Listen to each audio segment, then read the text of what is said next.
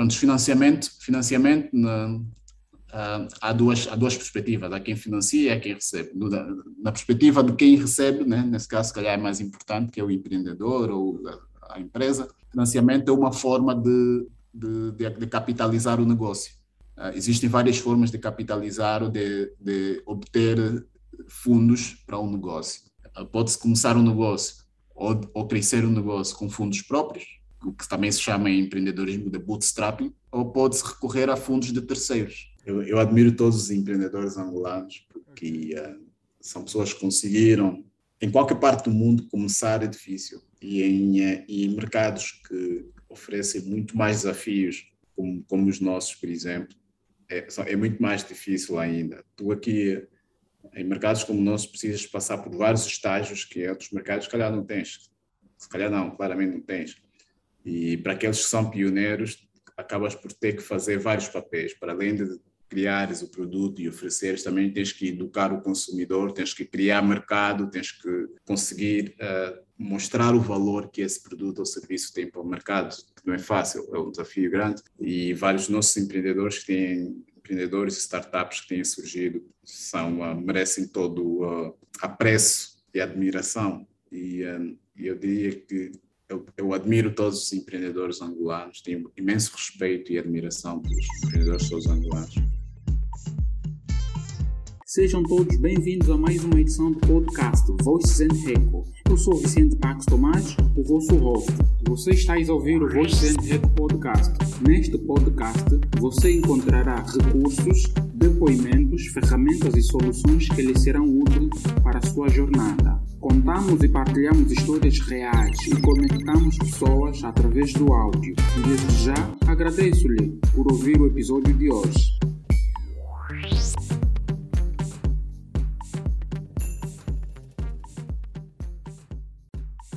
Uh, Fala-me do Jesus Kitec, a tua página, onde o pessoal vai, encontra-te fala consigo. Antes de mais, como disseste, meu nome é Jesus Kitec eh, e obrigado pelo, pelo, convite e poder aqui, podermos aqui conversar um bocado sobre aqui assuntos bastante interessantes e cada vez mais relevantes que têm a ver com empreendedorismo e, e investimento em startups e por aí fora.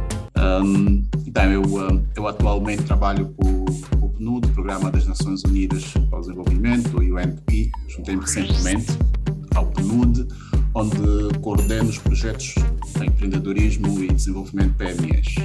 Um, antes disso, já trabalhei uh, em algumas outras empresas e, uh, e também em freelance e tenho estado envolvido, bastante envolvido com startups e com o ecossistema de empreendedorismo aqui em Angola. Um, já tive a oportunidade de trabalhar também com startups em África, em Moçambique, na Tanzânia e no Ghana.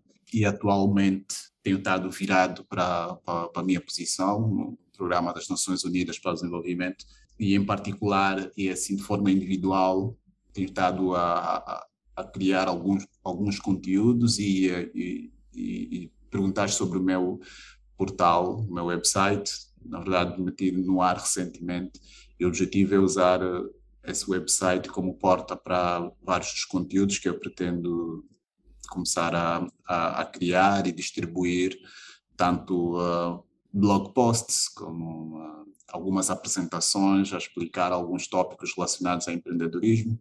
Futuramente, que são um podcast, também estou a trabalhar a estruturar isso. Portanto, o objetivo é, é um bocado partilhar um, algumas coisas que, que, sei, algumas coisas que tenho, algumas coisas que, que, que aprendi durante a minha vida profissional e, uh, e poder colocá-la né, gratos para, para partilhar com as pessoas e porque eu acho que hoje a, a, a economia da partilha é que move a, o nosso país, o mundo e, e, as sociedades. Ok, muito obrigado por, por fazer essa breve introdução sobre, sobre si. E isso demonstra que é, vamos falar com alguém que tem um rico perfil sobre os assuntos que a gente vai abordar aqui neste episódio. Conforme ele já fez a breve apresentação, ele é o Jesus Kitec, né?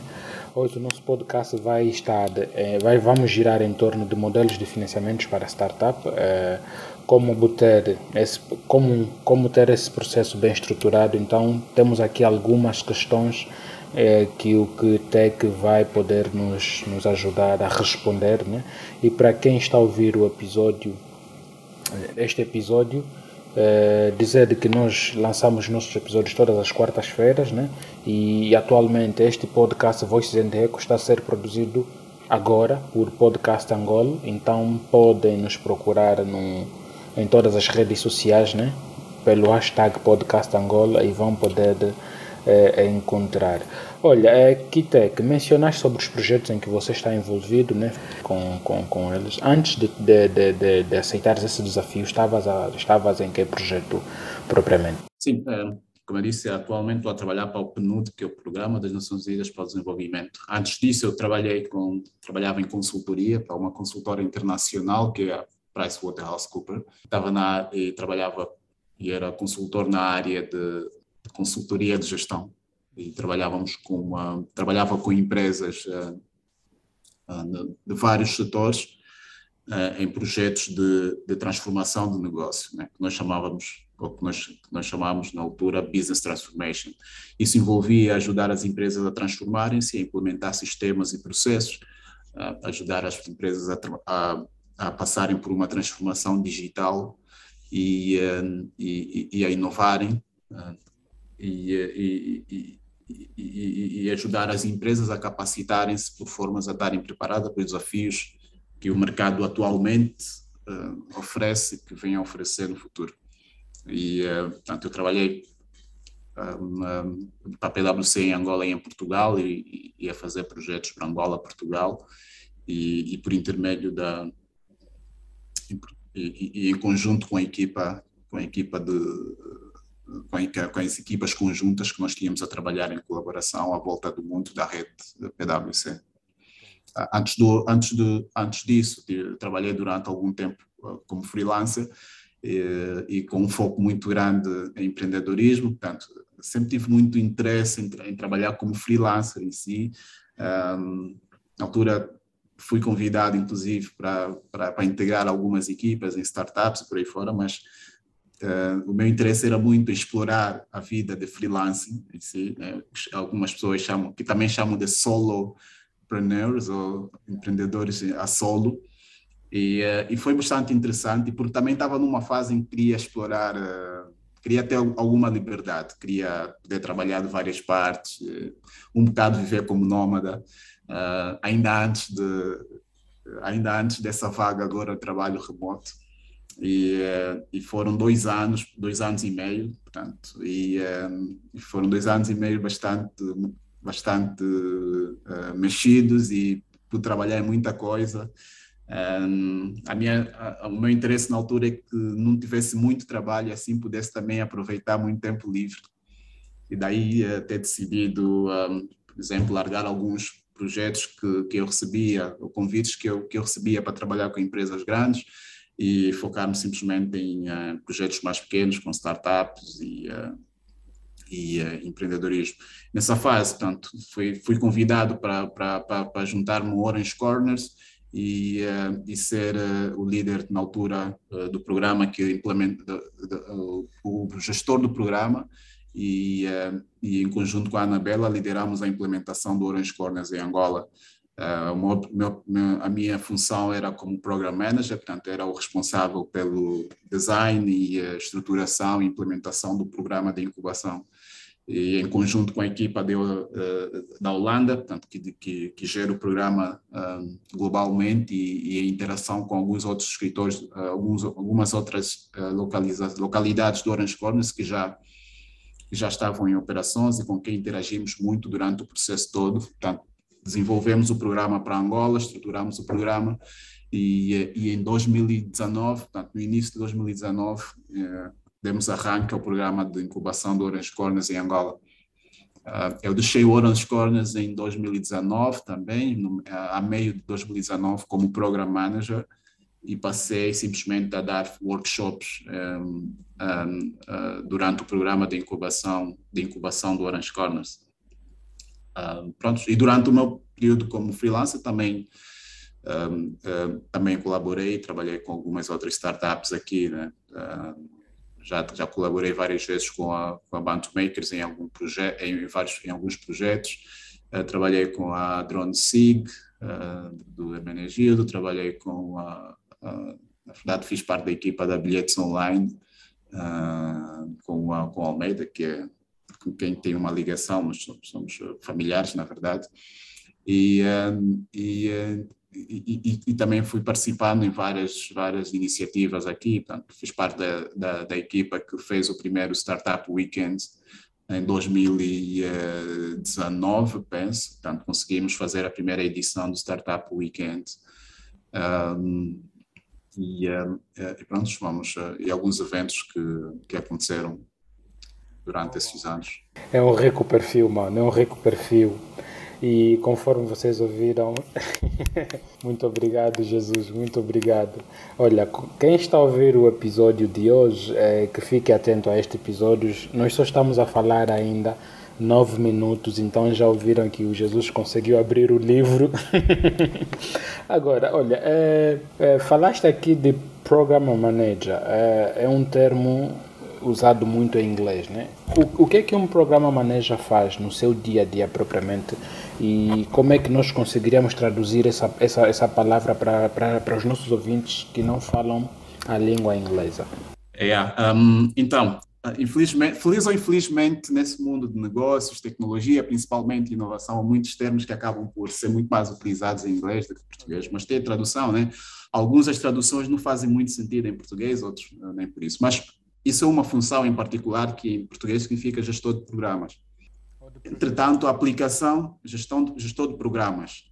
Entretanto, a aplicação pode variar de organização a organização. Por exemplo, em particular da minha, da minha experiência como Program Manager no Orange Corners, o meu objetivo era gerir o programa de incubação. Então, era o gestor do programa de, Orange, de incubação do Orange Corners. Entretanto, um, Program Manager tem aplicabilidade uh, também em outras vertentes, e muito em particular na, uh, no que tem a ver com gestão de projetos. Um, vou dar o exemplo da Google, por exemplo. A Google, uh, as, empresas de, as empresas de tecnologia são das que mais recrutam e têm essa posição internamente, Program Manager. E o gestor de programa um, normalmente é, um, é, uma, é, uma, é uma posição de é uma posição sênior na organização tem como objetivo gerir várias iniciativas dentro da organização. O que significa que, por exemplo, tu podes ter um, um gestor de programa que gere vários gestores de projetos. Ou seja, se olharmos para o gestor de programa, gera numa perspectiva de portfólio, um portfólio de vários projetos, e depois dentro deste portfólio tens vários projetos com vários gestores de projeto.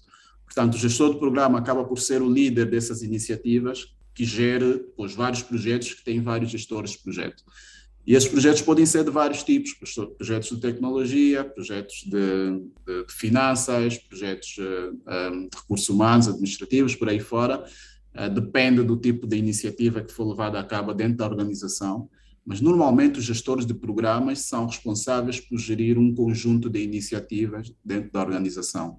E nas empresas de tecnologia é mais comum tu encontrares um gestor de programas que está dedicado, por exemplo, a programas de, imagina, numa empresa de tecnologia como a Google, tem gestores de programas de inteligência artificial e que depois gerem vários projetos que estão ligados a, a lançamento de produtos, serviços, aplicativos, funcionalidades específicas ligadas a, a que têm a ver com, com, com inteligência artificial. Pelo menos eu estou esclarecido. Agora não sei quem está a ouvir o podcast. Mas assim, para quem, para quem está a ouvir o podcast, caso tenha eh, alguma dúvida, alguma pergunta, né, nós, vamos, nós vamos colocar os links de acesso às redes sociais do, do, do Kitec para este episódio e também nos dê um base no nosso Instagram. Pelo que eu acabei de ouvir de si, é, pelo percurso longo, este, este percurso tão brilhante de projetos de sucessos que você vem a participar. Então, eu gostava de saber que ao longo do seu percurso eh, só tiveste êxitos na participação das empresas ou nas instituições ou nos projetos em que você participou pelo histórico todo eu só vejo êxitos, né? É, se tem algum, se tem algumas quedas e falhas. De longe, de, de longe serem só êxitos. Yeah, então traga-nos também o, os obstáculos, né, que você que você teve de enfrentar é, para a solidificação de muitos desses projetos em que você participou.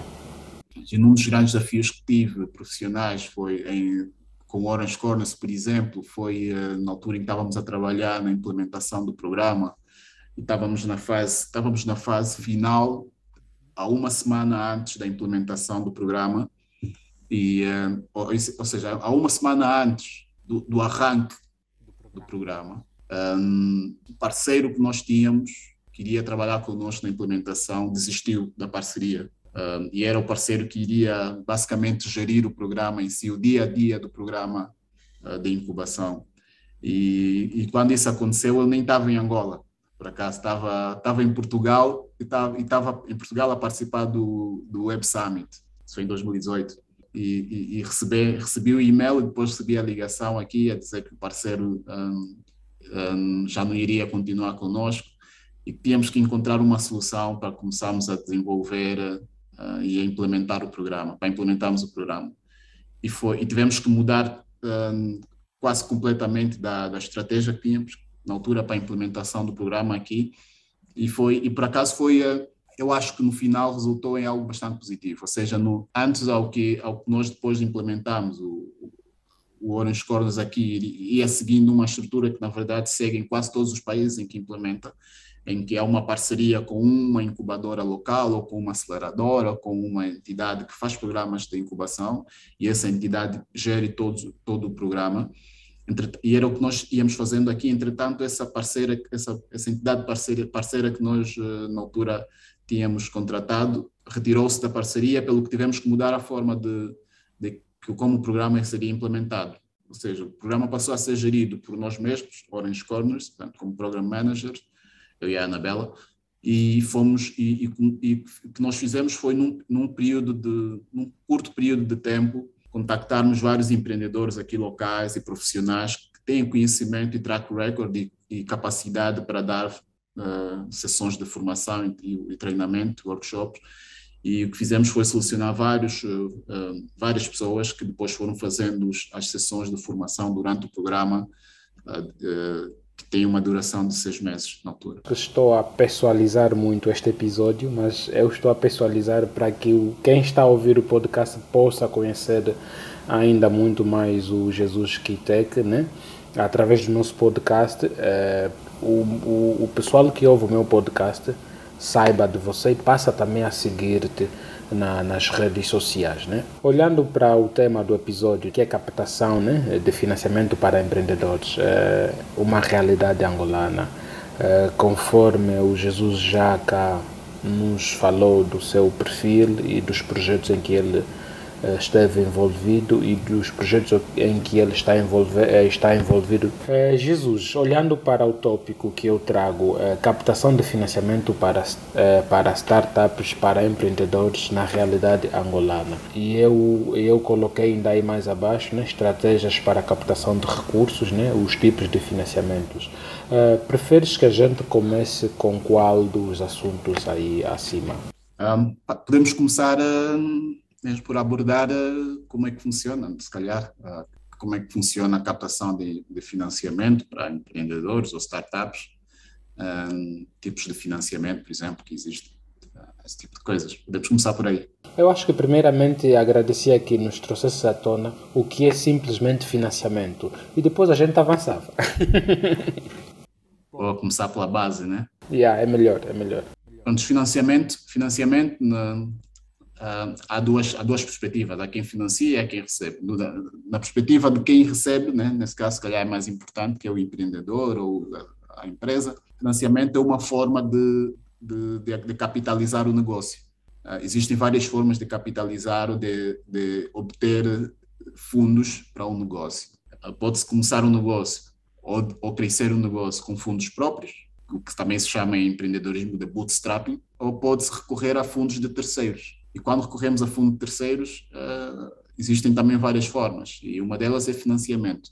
E, um, e, e, e, os fundos de terceiro, como disse, podem vir de diferentes formas, né? indo já também para essa parte. Um, quando se trata de startups, um, uh, dependendo do estágio ou da fase em que a startup estiver e, uh, e do tipo ou modelo de negócio que tiver, isso determina a forma de capital ou o tipo de capital que ela vai à busca Mas antes daí a busca de capital, o que é, que é, que é mesmo importante, na verdade, é perceber se de facto precisas ou não de ir buscar capital lá fora. E isso é uma decisão muito importante que às vezes uh, alguns, alguns empreendedores falham em, uh, em avaliar. Se precisam já de ir à busca de capital de terceiros ou se podem para já começar a trabalhar com o, o volume mínimo de, de, de capital que têm próprio de fundos próprios, tentar bootstrap, é claro que nem todos conseguem, né, não é fácil, mas uma das, uma das vantagens do empreendedorismo tecnológico é que um, é muito baseado em skills, na capacidade que o empreendedor tem e utilizar recursos uh, próprios, internet, computadores e por aí fora.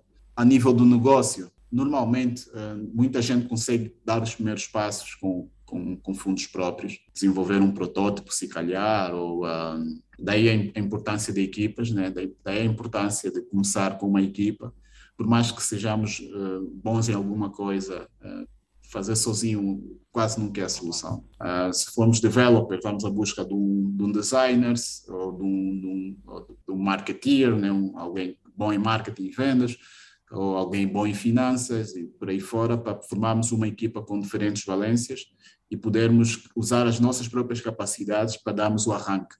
Quando começamos com fundos próprios, também estamos a garantir que, numa fase muito cedo, muito early do negócio, ainda, já, ainda não estamos a criar obrigações com outros, não estamos a, a perder, a queimar a, capital, por exemplo, não estamos a diminuir o volume de capital que temos disponíveis para os fundadores e, uh, e, e por aí fora. Portanto, é, no princípio, tentamos começar com capital próprio. Depois daí começar a analisar se há necessidade de ir, de, ir à busca de financiamento. E, e, avaliar a necessidade de financiamento é sempre com base em necessidades que existem, não é um desafio, não é, uma, não é um exercício complexo.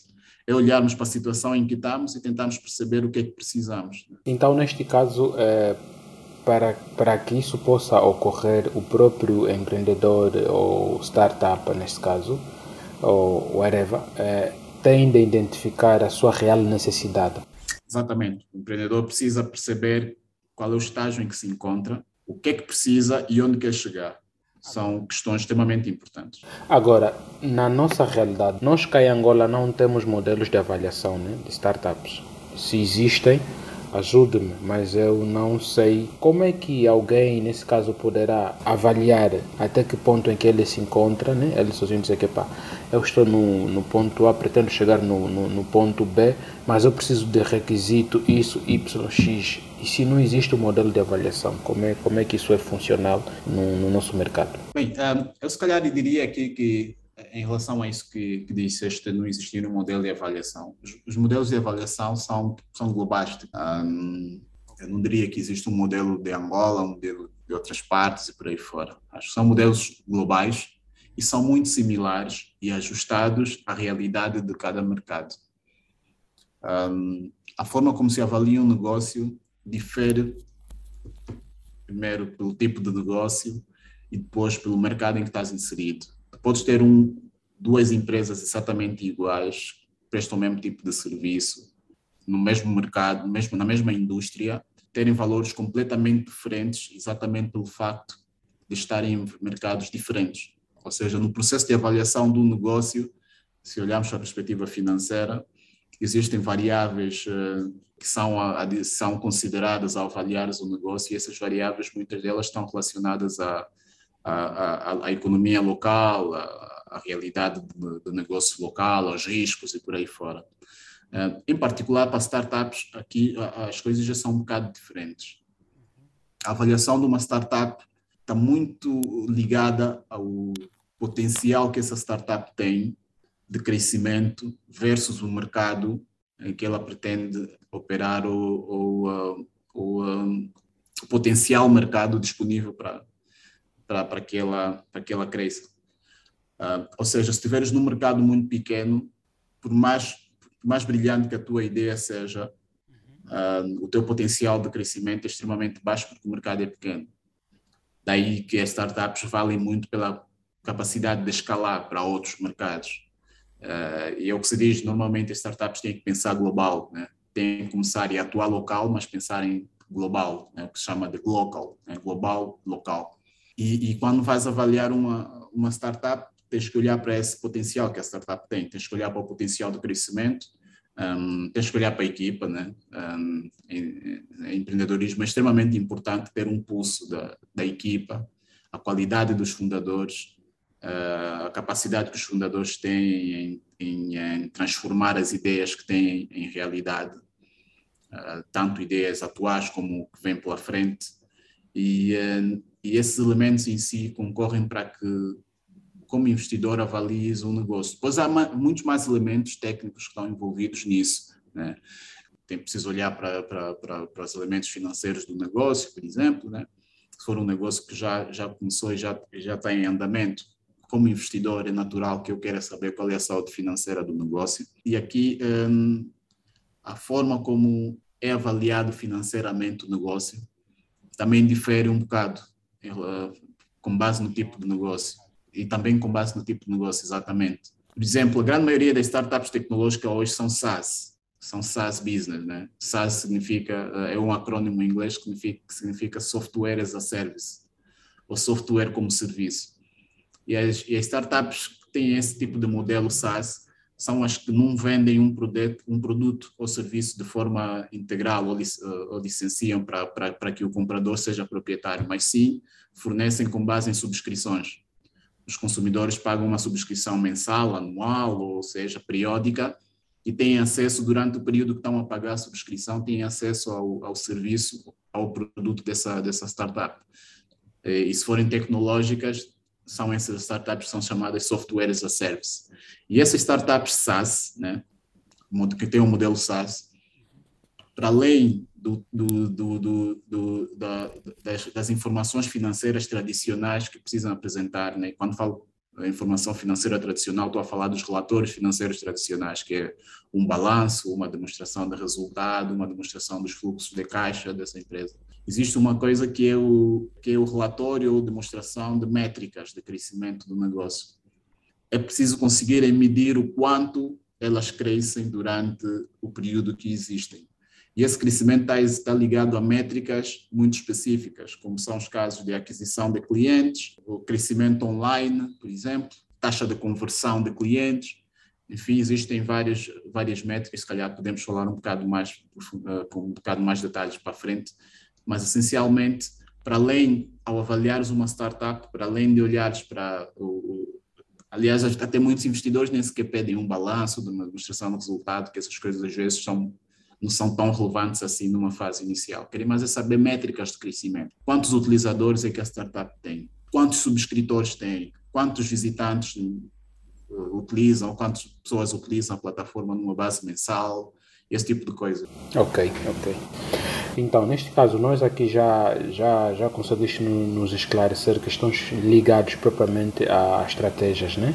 Aos tipos de financiamento, falaste um pouco, né? E, e, e, eu, e eu aqui gostava de saber o que é que é necessário para que um empreendedor, os processos nesse caso, né? Quais tipos de processos é que ele precisa preparar, né? Qual é o modelo para que ele possa vender, ou se assim podemos dizer, que vai o financiar? O que é que ele precisa ter de antemão, para além de saber uh, o nível de crescimento da sua startup, né, onde ele quer chegar. Mas eu acredito que deve ter aí procedimentos. Exato. Um, como disseste antes, existem vários tipos de financiamento, né?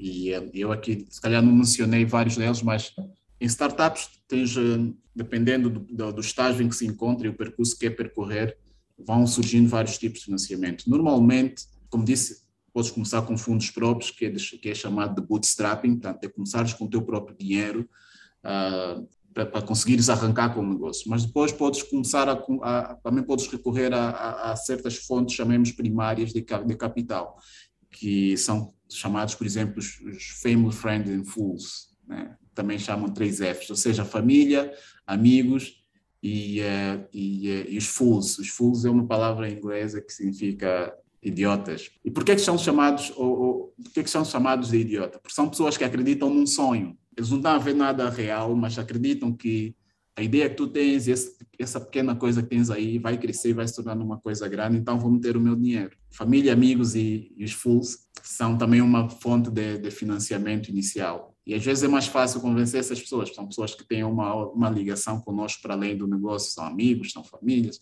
Só chegar e tentar vender a ideia, tem uma ideia por aí fora, vamos transformar o mundo e não sei o quê, ou, ou, ou o país.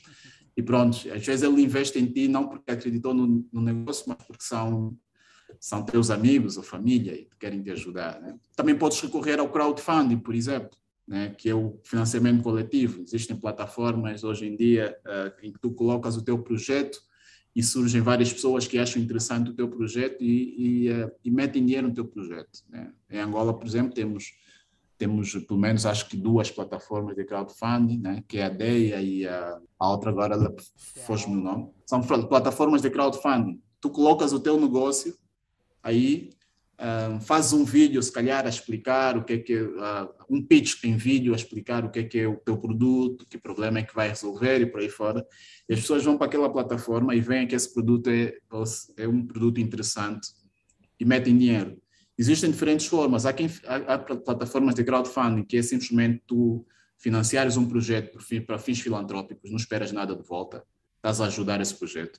Existem alguns algumas plataformas de crowdfunding, tu colocas o dinheiro com o objetivo de teres acesso uh, uh, antes que todos tenham ao produto, por exemplo, né? Todos aqueles que contribuírem na plataforma vão ser os primeiros a, a testarem ou a utilizarem o produto. E existem aqueles que metem, porque se calhar vão ter a possibilidade de ser uh, investidores. Né? Existem plataformas que permitem, permitem investimento coletivo e, e, as pessoas metem dinheiro e vão passar a ser uh, acionistas, vão ter uma percentagem de capital no negócio. Portanto, isso aqui é o crowdfunding, que é uma fonte de capital. Aí também tu só precisas montar um, um pitch, um vídeo, se calhar é de forma mais apelativa, e, e meter lá o teu negócio. Depois podes ter empréstimos ou créditos, por exemplo, de bancos ou de microcréditos, instituições ou instituições financiadoras. Para startups não é muito aconselhável. Os créditos e os empréstimos uh, têm condições que não são favoráveis para startups, simplesmente porque elas estão a começar e não conseguem oferecer o nível de garantia que um banco exige, por exemplo. Né? Uh, por isso é que depois vem financiamentos já muito específicos da startup, que são os angel investors, que são os investidores anjo, e que são os venture capitalists, que são os investidores, os investidores em capital de risco. E esses investidores investem em estágios diferentes. Existe o estágio pré-seed, que é o estágio em que a startup está, ainda está em fase de ideia, quer transformar a ideia em protótipo e por aí fora. Uh, depois do pré-seed e o seed, vêm as fases de crescimento, e aí já são capitais em série, série A, série B, série B, C, série D e por aí frente, que são uh, séries de investimento ou estágios de investimento para o negócio crescer e expandir para outros mercados, por exemplo. E, um, e, e, são estágios em que já o, volume, de, o dinheiro que já é despendido já é maior e que você precisa convencer o investidor a despender, a desembolsar o dinheiro. Para tal, tens que uh, fazer um pitch, tens que fazer um. Imagina, se calhar já aqui falando de como, funciona o processo de fundraise ou de levantamento de capital. Um, é um processo trabalhoso em que um, o ideal é que, a, que, que, esse, que, que as startups comecem a preparar com antecedência, que o empreendedor comece a preparar com antecedência esse processo. E preparar com antecedência tem a ver com questões, questões uh, normais do negócio do dia a dia.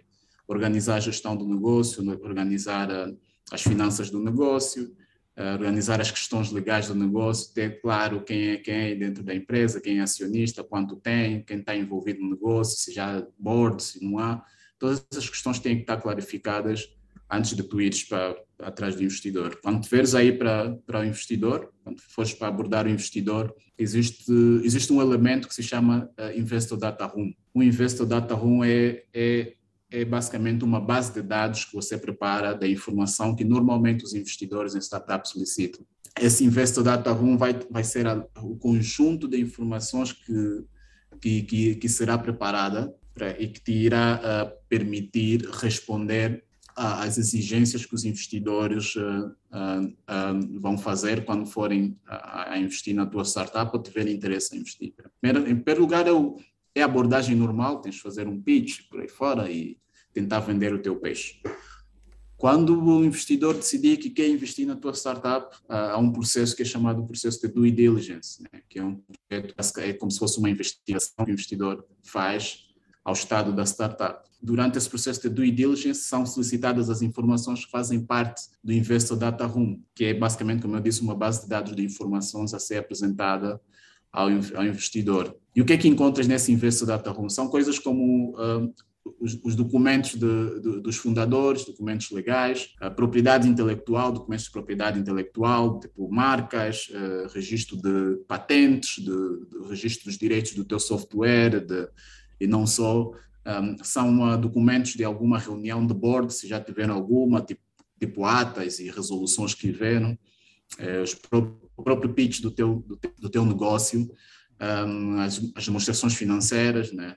balanços, demonstração de resultado, cash flows, a demonstração de fluxo de, de caixa, uh, documentos sobre o produto, que é extremamente importante, escrever como é que, tá, como é, que é o teu produto, descrição, roadmap, como é que vocês vão desenvolver, que funcionalidades é que vocês vão implementar nos próximos tempos, isso é extremamente importante. Um, tem que ter um, um protótipo para demonstrar aos investidores, para eles saberem como é que é o teu produto, como é que funciona, informação de, de, de, dos, eh, dos, funcionários, quantos funcionários tens, se pretendes uh, recrutar uh, alguns funcionários. E depois também parte do Data Room também resulta no, na, na, preparação de um documento muito importante que uh, alguns investidores aqui, do feedback que eu já tive de startups, e a trabalhar com algumas startups a ajudar uh, nesse processo de preparação de investimento. Alguns investidores uh, não solicitam essas informações, essas informações por vezes também não têm conhecimento, domínio desse tipo de informações.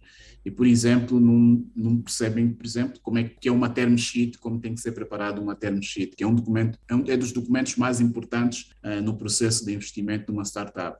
O que é que é uma, uma term sheet? Uma term sheet é uma folha de termos, que é basicamente que descreve quais vão ser os termos de investimento e depois de posse que esse investidor vai ter vai ter no, no negócio depois dele investir um documento que é, que comprova que você tem ações nesse, nessa startup que, que esse documento uh, existem vários pode ser uma nota convertível uh, pode ser uma safe note equity terms ou, ou, termos de capital, portanto, são documentos que fazem parte desse processo uh, de investimento.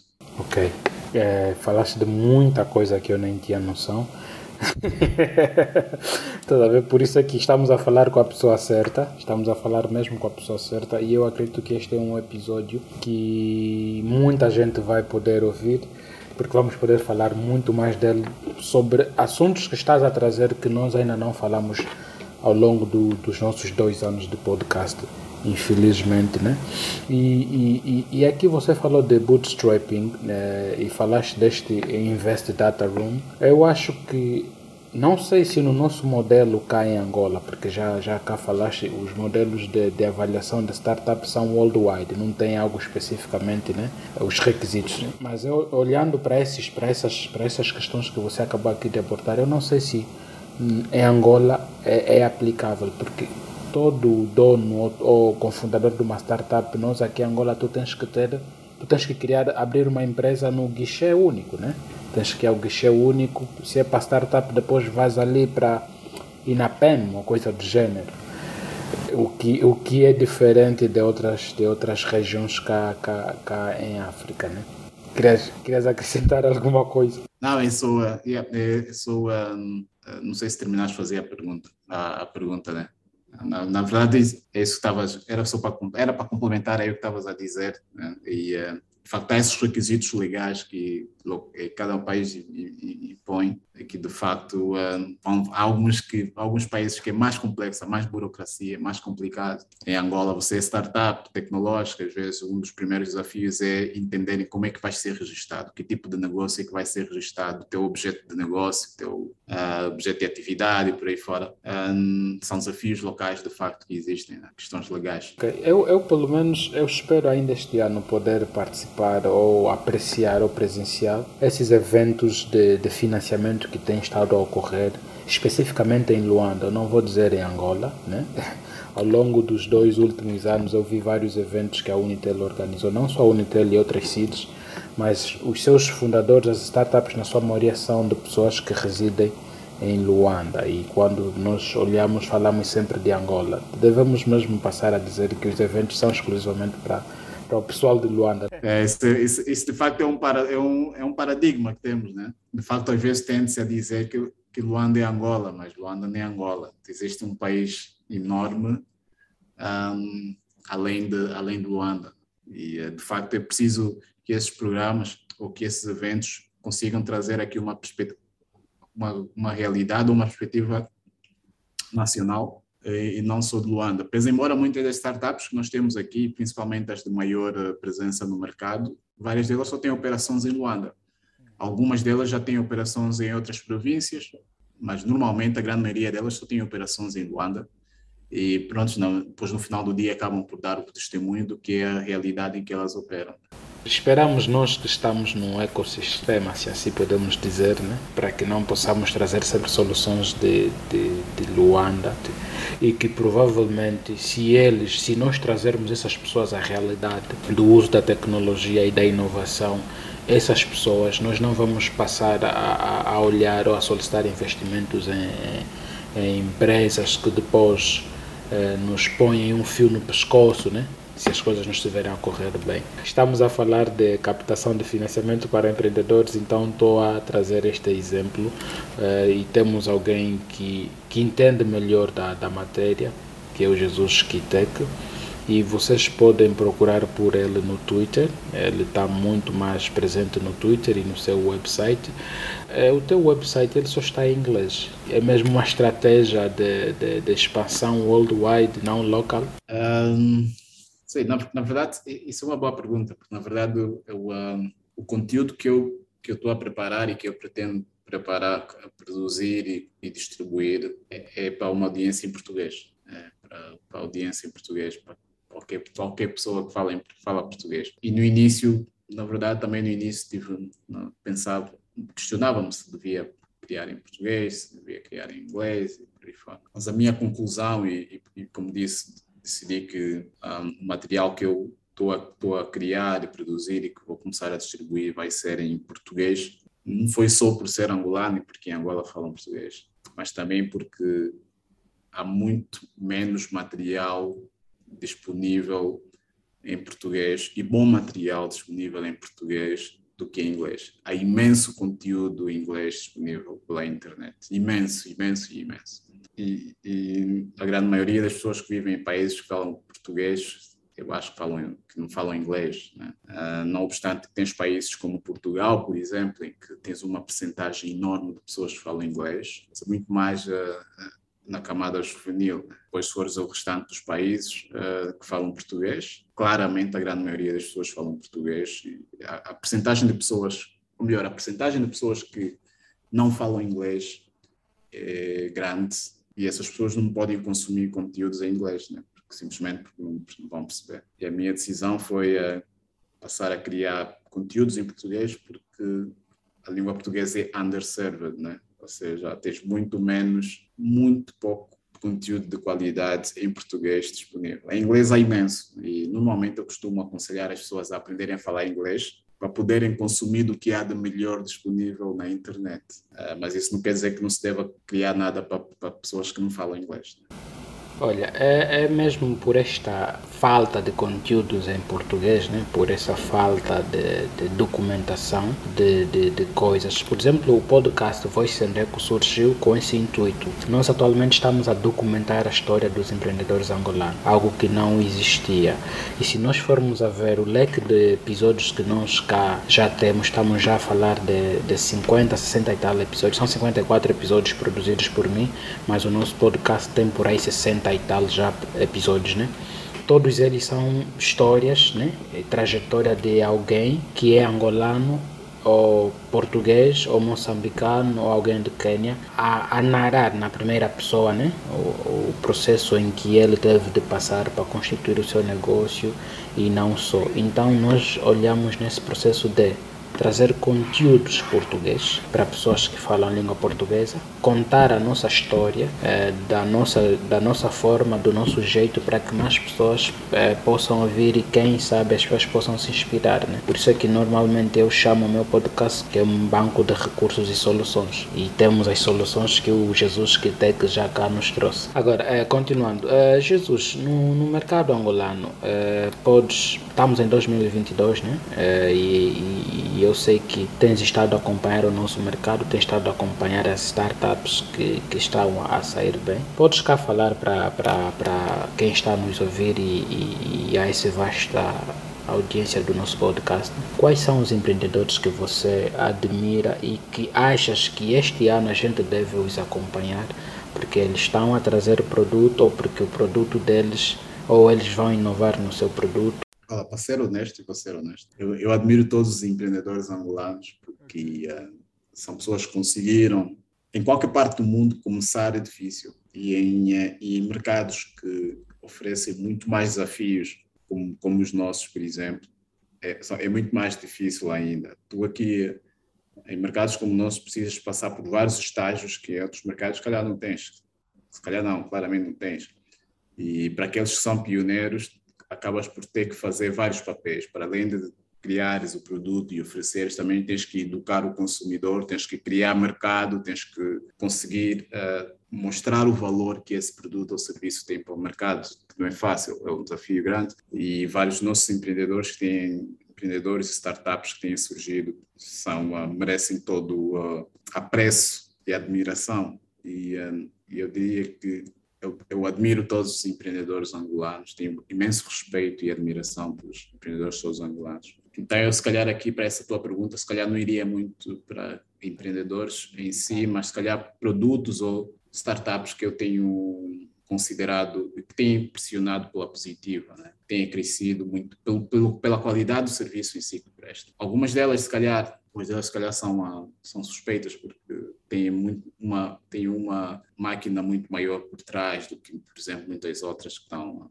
que já existem. Uh, mas a, a Tupuca tem feito um excelente trabalho, não obstante as dificuldades que tem. Uh, neste setor de mobilidade, a RIT está a conseguir, a RIT está a conseguir sobressair-se porque muito porque tem por trás uma equipa e uma estrutura com muito mais experiência, engenheiros, designers e malta de negócio, que já, e já tem presença em outros mercados muito mais competitivos e claramente dá-lhes vantagem nisso.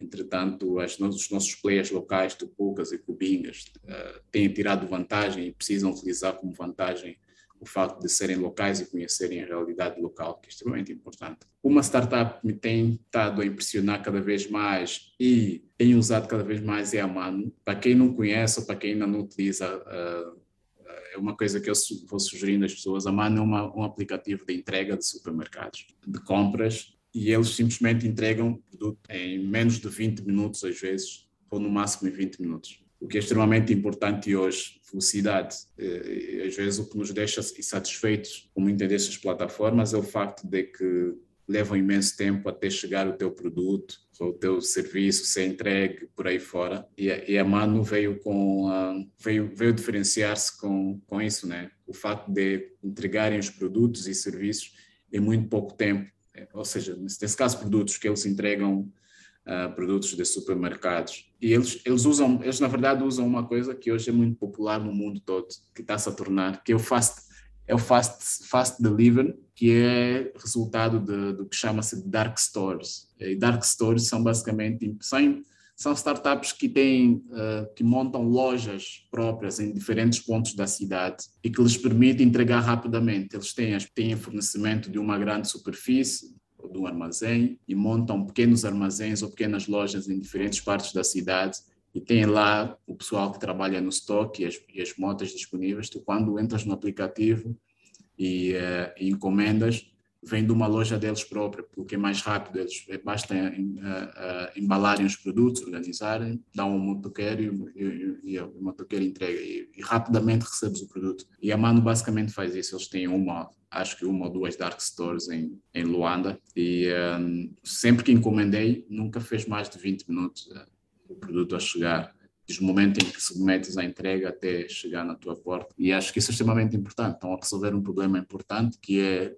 rapidez em obter o produto. Né? E, e, e, e, quando tu consegues fazer isso, tens meio caminho andado para, para conquistar o mercado. Mas atenção que eles são uma startup que tem uma estrutura, tem, pelo menos a nível de capital, penso que estão bem servidos. Uh, tanto é que em novembro lançaram na Nigéria, Angola foi o primeiro mercado deles, mas em novembro lançaram na Nigéria e já estão a planear lançar no Ghana. Portanto, portanto é, aqui são alguns destaques.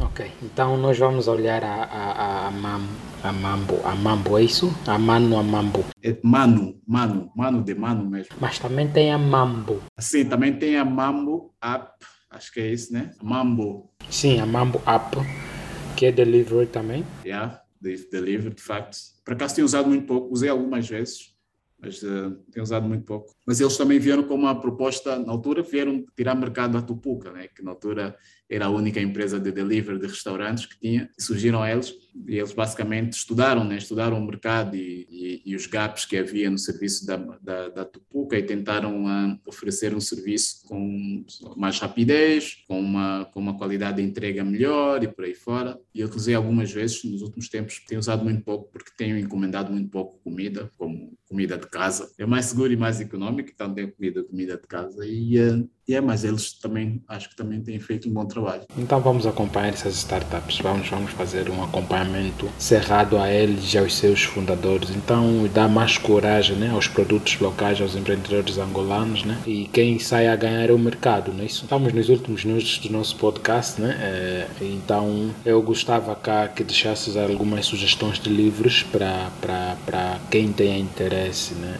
em começar um negócio e não só, ou então livros que você eh, já alguma vez leste e então podes partilhar aqui conosco. Não podem só ser três, se forem mais de três, esteja. Bem, se calhar aqui vai ser uma decepção que não são muitos. na verdade, na verdade eu não, para ser honesto, não, eu acho que na minha vida nunca li assim tantos livros. Os livros que eu costumo comprar, a grande maioria, são livros de consulta, são livros ligados a uma área técnica que eu trabalho, ou uma área por aí, que abordam uma, uma metodologia, alguma coisa específica das áreas que eu trabalho, e são livros de consulta. Tipo, quando estás a fazer o trabalho, precisas consultar o livro para esclarecer uma coisa, vais lendo. É, mas já li alguns livros. Um, um, recentemente ofereceram-me um livro do Adam Grant, que é, por acaso tenho aqui ao lado, uh, que é excelente, que é Os Originais, Os Originais do Adam Grant, que fala, que essencialmente fala sobre pessoas que precisam se diferenciar no meio da multidão e, uh, e por vezes são controversas e precisam mostrar um ponto de vista diferente do que é a crença popular e isso é por vezes está por detrás de muita gente que foi inovadora, que criou coisas disruptivas e por aí fora, por ousaram em pensar diferente do que, do que as outras pessoas uh, pensavam. Então, Adam Grant, Originais, é um, é um, excelente livro. Mas, como disse, também não, não li assim tantos, tantos livros na minha vida. Então, se calhar aqui mais do que livros, eu iria sugerir alguns recursos online que existem para pessoas que tanto estão a começar, querem começar um negócio, já têm um negócio, ou seja o que for, são recursos bastante valiosos e bastante recomendados para utilizar. O primeiro é, é, é a Startup School da Y Combinator. A Y Combinator é a maior, é considerada a maior aceleradora de startup do mundo. Eles, de, há vários anos atrás, decidiram começar a gravar as suas sessões de, de, aula do seu programa de aceleração e colocar disponível grátis na internet. Eles, então, eles criaram uma coisa que é a Startup School e basta ir para a internet pesquisar Y Combinator ou YC Startup School e é um site que tem montes de vídeos e, e, e, artigos sobre como começar uma startup, como crescer um produto, como implementar, como criar, como desenhar um modelo de negócio basicamente todos os elementos ligados a startups, eles têm lá na Startup School. Depois há uma outra coisa que é o, a Launch Academy da, da Antler. Antler também, Antler uma das, é uma grande incubadora de startups mundial. Eles têm, eles têm um programa que as pessoas podem juntar-se simplesmente com uma, com uma ideia e sem negócio nenhum e trabalhar em equipa e saírem de lá com a startup e com uma equipa.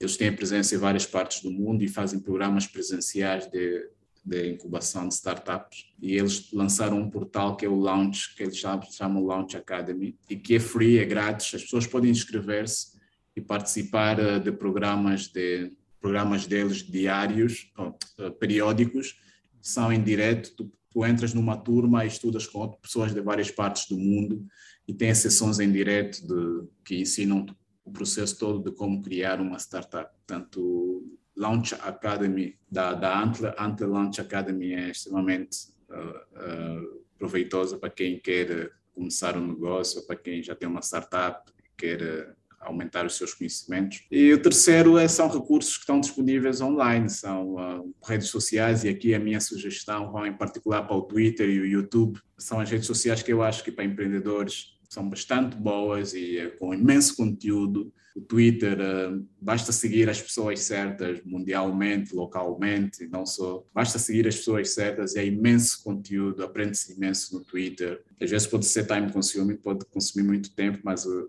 basta saber como utilizar, que aquilo tem lá várias, várias, uh, vários elementos que podem ser utilizados a favor, desde os bookmarks para, para guardar, para guardar os threads, os posts mais importantes, as listas, depois criar listas no Twitter e, e aquilo vai agrupando os tweets por categorias, tópicos, e depois agora os spaces, e tem tido spaces, spaces que são salas de áudio bastante, bastante interessantes, de, debates. Entras na, na, na, no space para ouvir e estás lá com pessoas de toda a parte do mundo, empreendedores, eh, artistas, pessoas extremamente importantes, estão lá a ouvir contigo.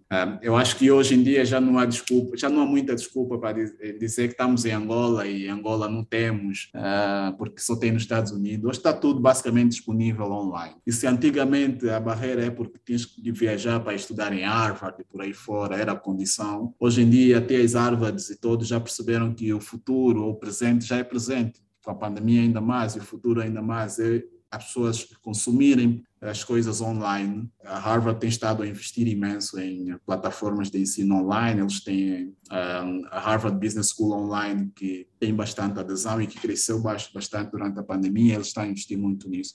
Portanto, os recursos estão todos disponíveis online. O Twitter está lá e pode interagir com qualquer pessoa. Ainda há dias atrás, alguém aqui localmente que foi comentar num Twitter do Elon Musk, e o Elon Musk acho que respondeu, meteu like, e está aí, portanto, as coisas estão aí disponíveis online, basta saber utilizar a internet, e por vezes vale mais do que às vezes três anos ou quatro que ficamos na, na, na escola. Né? Não estou a desvalorizar o, o, sistema de ensino, mas precisa, mas, mas, mas criticando, precisa de mudar muito. E a internet está lá. Então, o terceiro recurso que eu recomendo é a internet, principalmente Twitter, YouTube. YouTube tem tudo basicamente está lá tudo.